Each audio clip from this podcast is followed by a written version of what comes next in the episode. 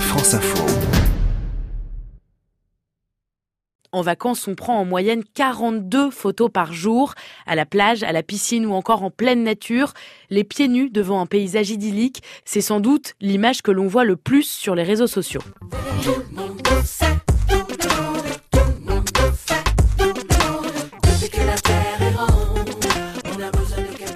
L'allégorie ultime de la liberté et du farniente. Et si tout le monde le fait, comme le dit Ophélie Winter, c'est parce que l'image permet de vanter l'exotisme du lieu où l'on se trouve en montrant juste un petit peu de soi, humilité oblige, et pas n'importe quelle partie, les doigts de pied en éventail.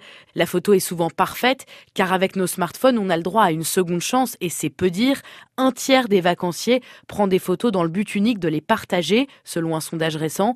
Il faut donc avoir la bonne photo qui sera exposée aux yeux de tous sur Facebook et Instagram. 12 millions de Français utilisent chaque mois l'application. Plus de la moitié y postent leurs clichés de vacances. Des images de plage et de nourriture pour les trois quarts des posts et des paysages naturels aussi en majorité. Et en vacances, les inconditionnels selfies représentent un tiers des posts sur Instagram. avec ma vie, mon petit schéma. Nous voilà bien loin de l'album photo écorné qu'on feuilletait dans le salon. Aujourd'hui, seulement un vacancier sur dix emmène encore un appareil photo numérique, argentique ou jetable.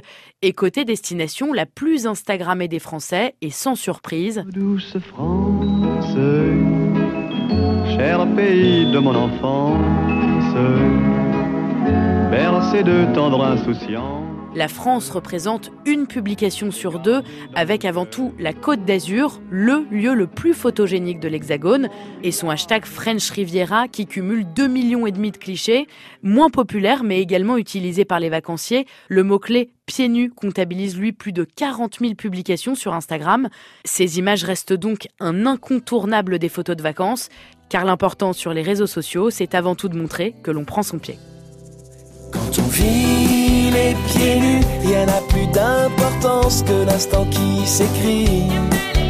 Quand on vit les pieds nus, c'est une renaissance à chaque pas de nos vies.